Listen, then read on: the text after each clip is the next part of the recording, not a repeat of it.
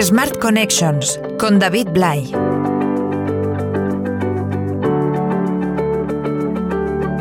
La innovación en la gastronomía nos lleva casi siempre a pensar, por ejemplo, en España, en el bulli, o en el Siller de Can Roca, o en los pioneros que llegaron desde el País Vasco, incluso en el nitrógeno líquido, o hasta en algunos formatos que posiblemente no pensábamos que llegarían tan pronto como las food trucks, pero en realidad la innovación va mucho más allá.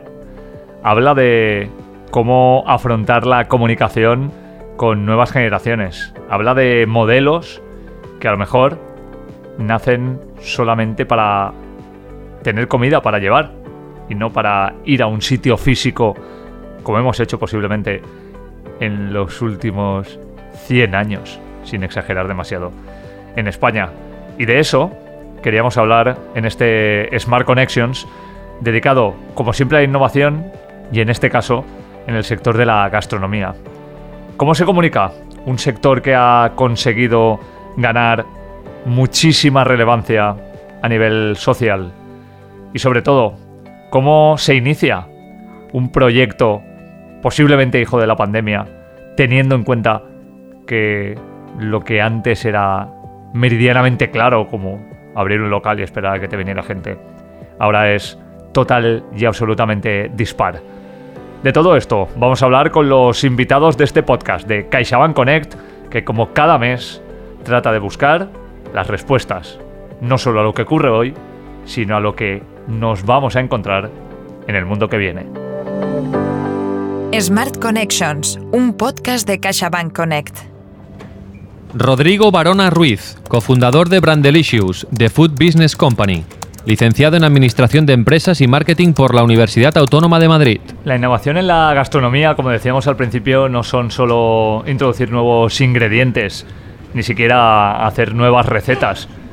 Tiene que ver también con el cambio de imagen de muchos de los restaurantes o muchos de los cocineros y cocineras. Tiene que ver con la llegada a nuevos clientes, a nuevas generaciones que están buscando cosas que se salgan un poco de lo común. Pero en realidad, la innovación, por lo menos en España, ha llegado muy poco en materia de comunicación, por lo menos en los últimos cinco años.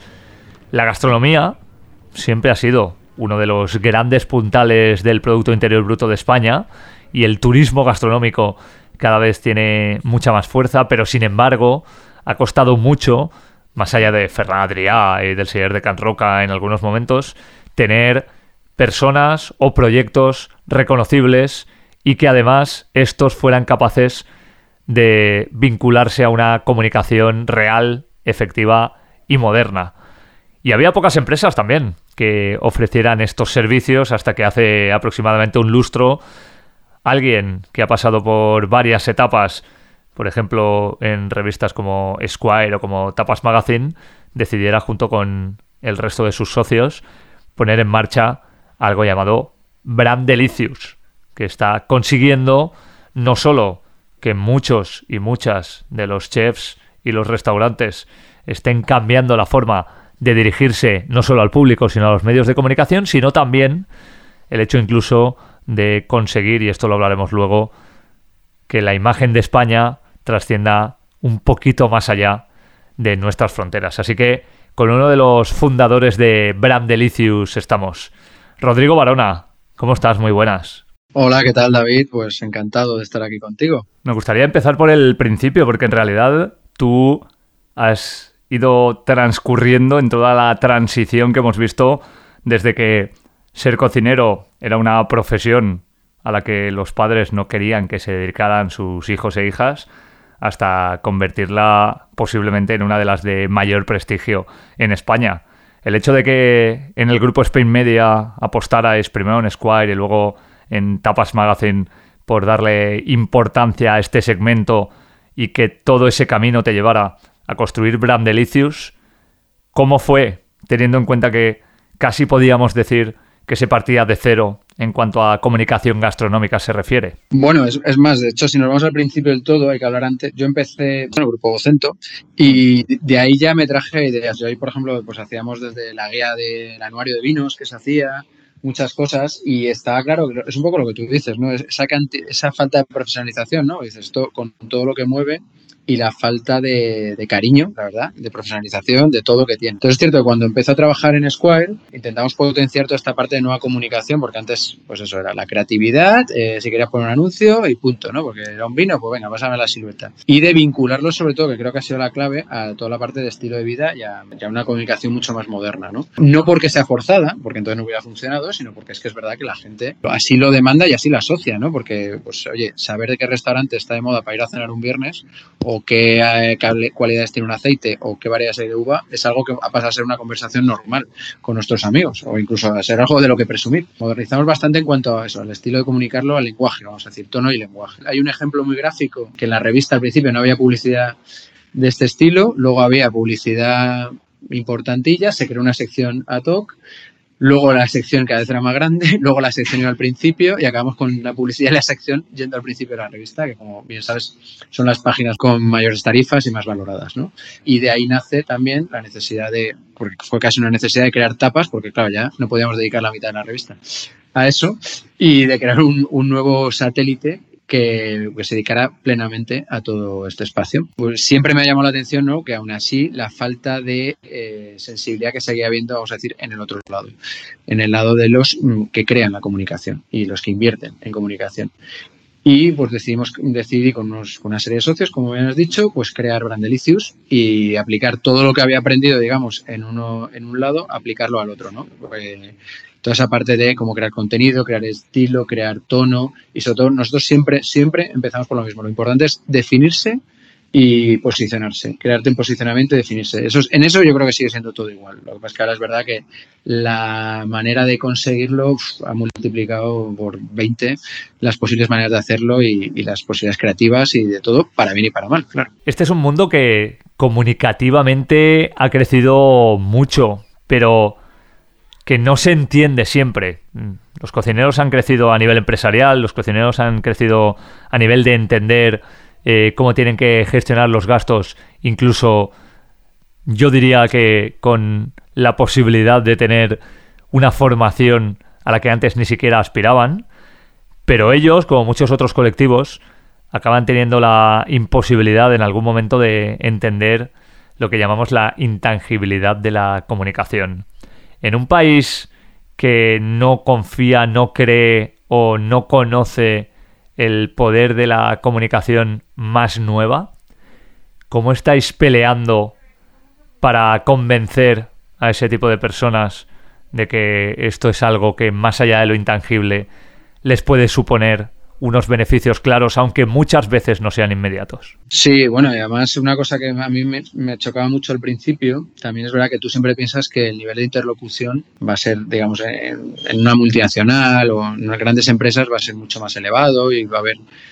estos conceptos los van a tener más claro y evidentemente hay un porcentaje mayor que a lo mejor una empresa pequeña, familiar, etcétera, etcétera, como es lógico y normal, pero aún así eh, a veces era realmente duro eh, esta conversación porque es como mucho, la el 80% de las conversaciones empiezan, yo es que me quiero parecer a y el nombre de, un, de alguien, ¿no? Que, ya, pero ¿por qué? ¿Qué está comunicando? ¿Qué tono? Ah, no, no, a mí no me cuenta. Yo solo sé que tiene lleno o que vende jamones o que vende vino. Es difícil, ahí tienes que decir, no, no, pero a ver, no vale con copiar. O sea, tenemos un ejemplo que es Sandro, no en Madrid, el grupo, el grupo Paraguas. Oye, todo el mundo durante cinco años diciendo quiero ser como el Grupo Paraguas, quiero ser como el Grupo Paraguas, pero el 90% no se plantean por qué el Grupo Paraguas ha llegado hasta ahí a nivel comunicación. ¿Qué puedo aprender? ¿Qué cosas puedo hacer yo y cuáles no puedo hacer? Entonces, bueno, pues sí, es una conversación que además nosotros, evidentemente, ahora tenemos de una forma más cómoda por experiencia y porque nos sentimos más seguros, porque, bueno, la empresa ha crecido, nos avalan, digamos, los resultados en muchos casos, pero complicada, sigue siendo complicada, porque muchas veces la gente es como que se cree que esto es un copia-pega y nosotros, bueno, como cualquier persona que creo que se dedica a la comunicación a mínimo nivel, eh, sabe que no es así. ¿Qué existe ahora en la comunicación en España que no teníamos antes? ¿Dónde se ha innovado? ¿Qué cosas estamos viendo que también nos están igualando, por ejemplo, ya no hablo de Estados Unidos, pero nos están igualando, por ejemplo, a lugares como Centro Europa y donde estamos cambiando un poco los paradigmas clásicos que teníamos más allá de poner en marcha una campaña publicitaria clásica, por decirlo de alguna manera. Nosotros, por ejemplo, la parte de trabajo, en, eh, vamos a decir, en equipo, ya sea interno o con otras agencias o con otros departamentos, ha mejorado muchísimo. El nivel de profesionalización que hay ahora muchísimo mejor del que había. Especialización ya no solo, sino también dentro del sector. O sea, ahora encuentras empresas, por ejemplo, de branding que se dedican solo a, a esto y que hablas el mismo lenguaje. Y es verdad que al final esto pues es, es convencimiento, digamos, también por, por aplastamiento. Si tú tienes todas las empresas un poco serias eh, de los distintos departamentos con los que tú puedes trabajar, o servicios y necesidades, más o menos hablan el mismo lenguaje, y te van convenciendo al cliente, ¿no? Y va viendo que, pues aquí va a haber algo detrás. Y luego sí que es verdad que la gente va viendo también esas dos vertientes que yo digo siempre. Aquí hay o audiencia o cualitativo posicionamiento y audiencia. Para mí son las dos claves. Entonces la gente lo entiende. Antes solo quería saber, oye, dame cuánta gente ha visto esto, cuánta gente no sé qué, a cuánta gente le va a llegar de esta manera. Y no se fijaba tanto en el cualitativo. Eso se reservaba como para marcas de lujo, gente como que podía tirar el dinero, ¿no? Ellos pensaban, esto me lo han llegado a decir a mí, no, es que eso lo hacen pues porque son la marca X y claro, les sobra el dinero. No, es que tú esa marca es lo que es porque ha trabajado el posicionamiento. Porque tú te vas a, por ejemplo, Ruinart patrocina el bar de Arco. ¿Es porque va a vender mucho champán? ¿Es porque lo va a ver millones de personas? No. Pero es una asociación clara de valores. Y esa gente, a su vez, luego lo va a contar por ahí. Y esa gente, además, es la que es influyente. Es este tipo de cosas que antes no es que costara, es que o te pillaba un director de marketing, a veces extranjero, o era imposible. Ahora es verdad que se entiende mucho mejor, que no quita para que haya luego acciones que se combinen que sean puramente de audiencia. Por ejemplo, en Instagram, tú que lo controlas mucho este tema, como esto hemos pasado ahora, de vuelta otra vez vamos a los, influencers nicho. Ya no molan los de 5 millones, ahora tienes que ir a los de 50.000, pero que son realmente influyentes en su campo. Siempre parece que quien tiene dinero para hacer campañas son los grandes grupos, y ahora hablaremos de ellos, ¿no? Porque en España, hasta hace muy poco, prácticamente podíamos decir que no existían demasiado, pero más allá de esos grandes grupos, ¿qué es lo que estamos consiguiendo con los pequeños hosteleros? ¿Puede alguien individual o simplemente con un negocio y no con varios comunicar de manera efectiva y hacerlo en un precio que sea razonable y con un retorno que le permita tener la opción de decir esto que estoy haciendo vale la pena? Bueno, a ver, el, el, fenómeno de la concentración es evidente partiendo de la base de que España era el país distinto a los demás. Tú hablas de Alemania, Reino Unido, Francia, por hablar de la Unión Europea, si nos vamos a Estados Unidos aún más, y la concentración llega a porcentajes entre el 50 y el 75%, más bien tirando al 75%. En España estábamos hablando de que a día de hoy y con todo el proceso que ha habido últimamente seguimos en un 25%. Entonces, es un proceso natural como pasa en todas partes y de hecho, bien que venían de las cadenas luego a España a instalarse, ¿no? Ahora las creamos. Eso es un proceso natural y que existe. Ahora, claro que puedes hacer comunicación con un pequeño restaurante, evidentemente no van a ser los mismos medios, pero tienes una ventaja, por ejemplo, eres absolutamente dinámico, flexible conoces tu producto mejor que nadie. De hecho, a, veces te pasa que te llega una gran empresa y te dice, oye, quiero una cuenta de Instagram como la de este, por ejemplo, te puedo poner ejemplos. La Casa, que es un ejemplo muy famoso, por cómo comunica. Es que tienen un cocinero que dedica más de la mitad de su jornada a las redes sociales. Pues ha creado un lenguaje propio que te llegan grandes empresas y te dicen, queremos esto. ¿Es exportable? Pues no, ¿por qué? Porque ese señor está y todos los días recibe el género, lo vive, lo cuenta, lo conoce. Entonces, a nivel conocimiento siempre va a ser mejor, a nivel frescura, a nivel... Entonces, tú dirás, es que los vídeos no son tan buenos como haría otra empresa. Pero todo eso lo, cubre, vamos, de sobra. Con, con, esa otra parte, ya digo, llega a ser una inspiración para otros proyectos muchísimo más importantes a nivel económico. Fíjate que estamos en un momento geopolítico mundial en el que lo que tenemos cerca está más valorado, quizá por la pandemia, quizá por los problemas que está habiendo con las exportaciones de China, quizá también porque uno mira más hacia adentro cuando ha pasado un confinamiento como el que hemos tenido que sufrir. Y esto se trasluce en que Brandelicius, aunque está en segunda línea, porque muchas veces no se conocen más allá de los mentideros habituales este tipo de cosas, fuera quien ganara un concurso para que el Ministerio de Agricultura fuera capaz de transmitir todo aquello que quería hacer con el resto de las personas con respecto a toda la riqueza que tiene España a nivel gastronómico. ¿Cómo es ahora mismo trabajar con las instituciones? ¿Cambia mucho con respecto a hace algunos años? ¿Empiezan a entender algunas de las nuevas formas de comunicación? Bueno, aquí es verdad que hay un problema claro que es muchas veces los cargos públicos se tienen que preocupar más de mantener digamos, su cargo o de cuánto tiempo van a estar que de sacar cosas adelante. Es así de triste. Pero es cierto que hay una nueva generación de gente, bueno, que al final por supuesto, tiene todos estos inputs y los quiere sacar y hace más por ello. Y sobre todo, que luego también es lo que nos habla, las asociaciones que a su vez a las que responden el ministerio, en este caso, por ejemplo, la agricultura, también es verdad que van viendo que necesitan hacer cosas nuevas, no vale con lo de siempre. Entonces, bueno, el mérito es un poco de todas las partes, eso es cierto. Hay un encargo real de decir, oye, tenemos una marca que sale Alimentos de España que la conoce menos del 1% de la sociedad. Parece mentira, ¿no? Con un logo hecho por David Delfín, es, es perfecta para el momento en el que vivimos.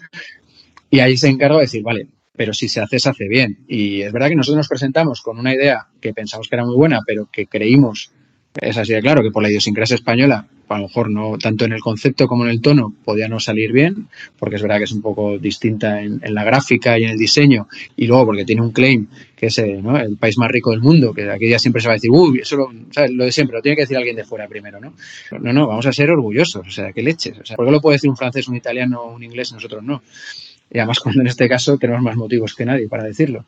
El ministerio se atrevió a ello, pero también porque las distintas asociaciones, desde los pescadores hasta los bodegueros, hasta los de la dieta mediterránea, todo el mundo, es verdad que siente que ya, joder, que ha habido un momento de que, oye, vamos a cambiar también el tono, no vamos a seguir haciendo lo mismo de siempre porque no funciona, así de claro. Es un reflejo de un sector que se va moviendo, efectivamente, se va moviendo, que nos gustaría que fuera más rápido, por supuesto, pero creo que es un signo muy positivo. Pues Rodrigo Barona, seguiremos preguntándote dónde tenemos que ir a cenar los viernes y estaremos atentos también a todo lo que nos ofrezca Brand Delicious a través de la gente con la que trabajáis habitualmente.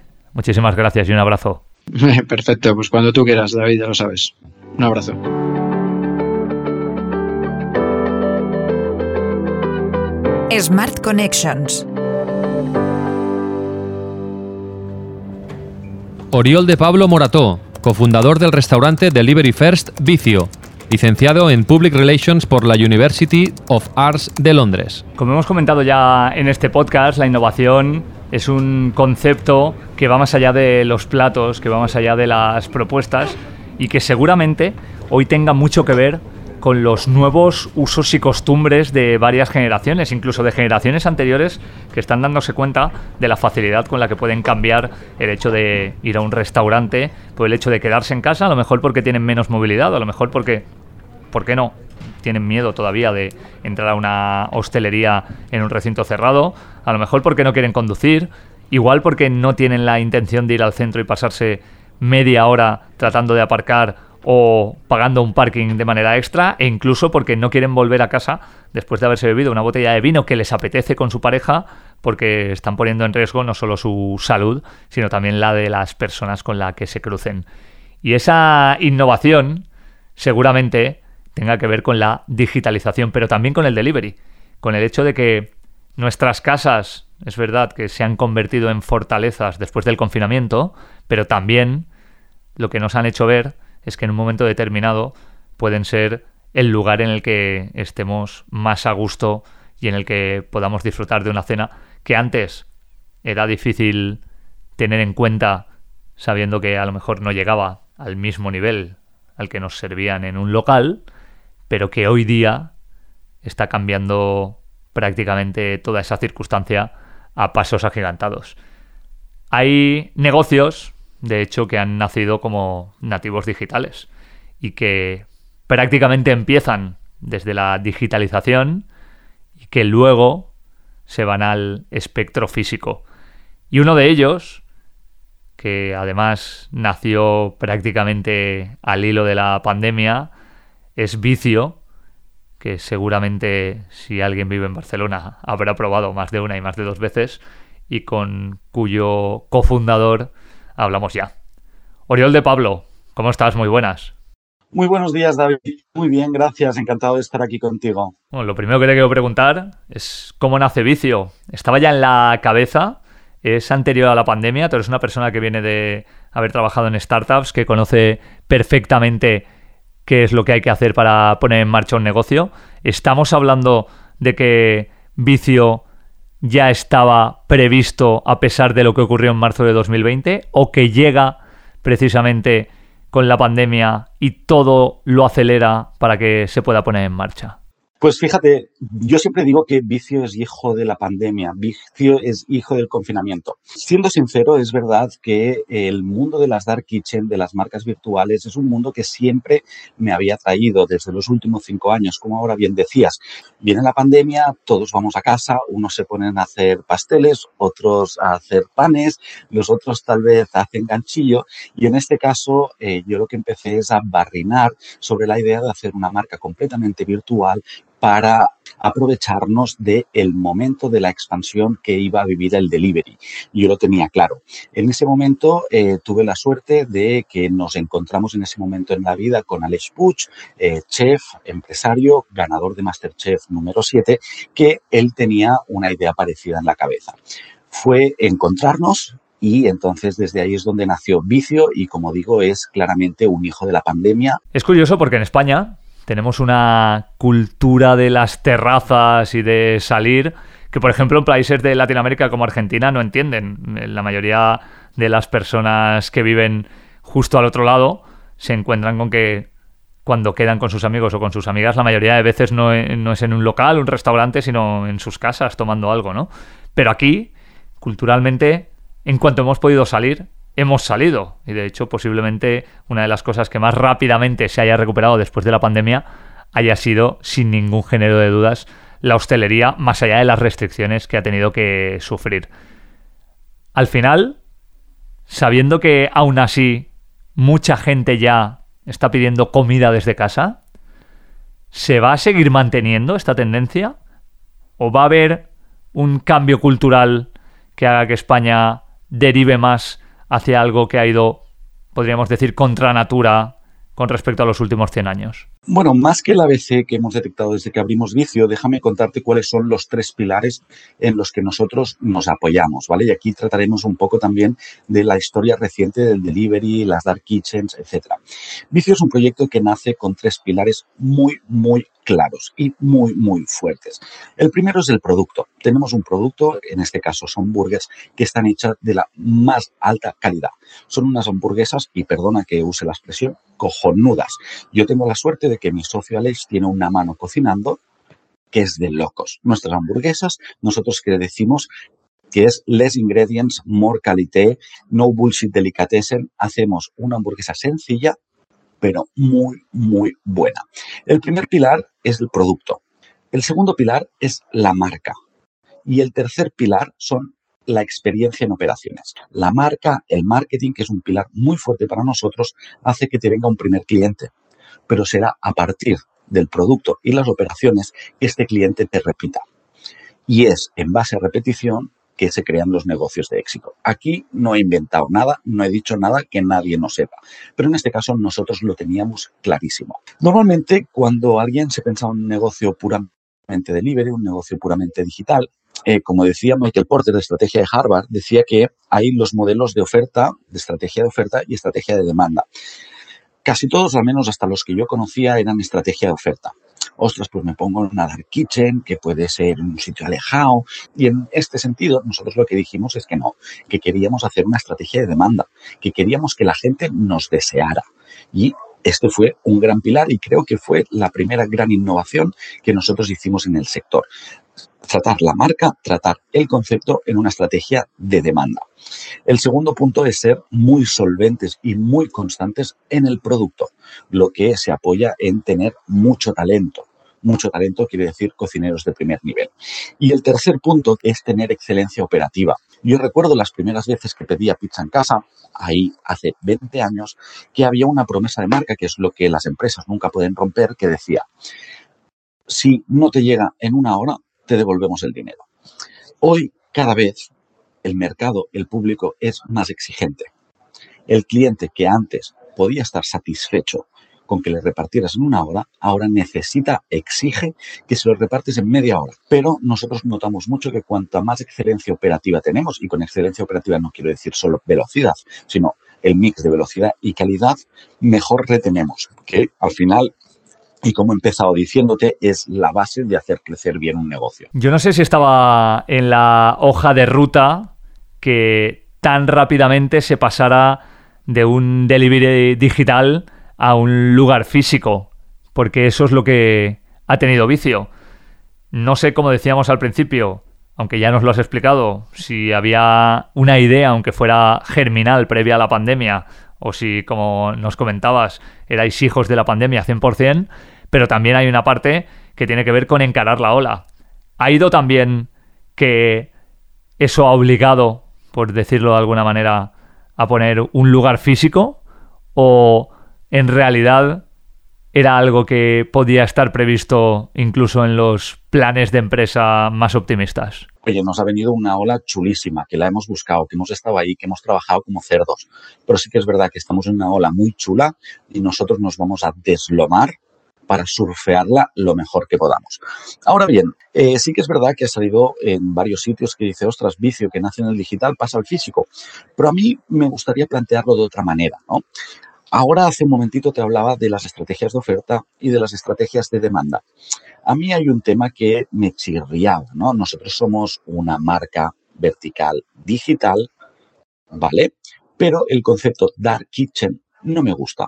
Yo creo que lo que hacemos y cómo lo hacemos, que esto es lo más importante, es muy, muy chulo. No quiero decir que sea digno de admirar, ¿no? Porque quiero decir, es muy, muy chulo. No quiero que, estás, que esté escondido. El concepto dark parece casi que te lleva a la ilegalidad. El concepto dark parece que te lleva a la suciedad. El concepto ya dark te lleva a es opaco, es opaco, está en el lado oscuro, ¿no? Básicamente.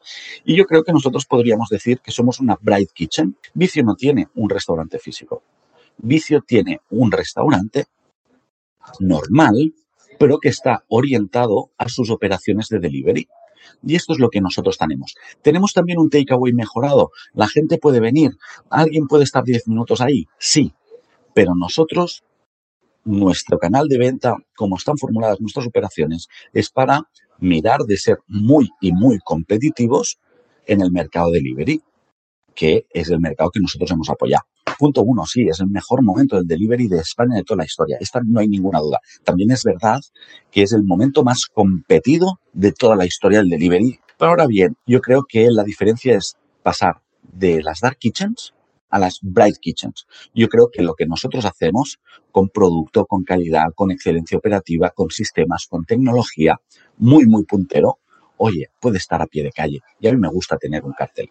En este sentido, y resumiendo, no somos un restaurante físico, sino somos un restaurante delivery first. Pues queda claro que una de las grandes innovaciones tiene que ver con el delivery first, pero también con un local a pie de calle que no esté escondido, que no esté lejos, en el que se pueda recoger, en el que incluso se pueda tomar algo y que sea lo que hoy se llama una flagship store, una tienda en la que se ve perfectamente qué se está haciendo, se ve perfectamente cuál es la marca, se ve perfectamente quién cocina y se ve perfectamente qué es lo que te vas a comer.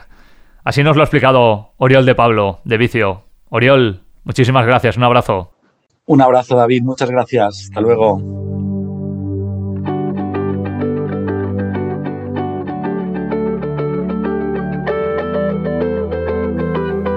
Pues hemos aprendido conceptos como ese Delivery First, como esa Bright Kitchen, o como el hecho de que la comunicación gastronómica pueda ser igual para grandes grupos que para un solo restaurante que sepa encontrar su diferenciación con un perfil que se salga un poquito de lo común. Pero lo que está claro es que la restauración y la gastronomía, incluyendo la pandemia, incluyendo el teletrabajo, incluyendo los nuevos usos y costumbres, incluyendo las nuevas generaciones, va a dar un salto evolutivo con respecto a lo que para nosotros era prácticamente inamovible. Y así lo contamos con los protagonistas que siempre nos acercan a cuál es la realidad de día de hoy en Smart Connections, este podcast de CaixaBank Connect que como cada mes intenta dar respuestas a todas las preguntas que nos seguimos haciendo en nuestro día a día. Smart Connections, un podcast de CaixaBank Connect.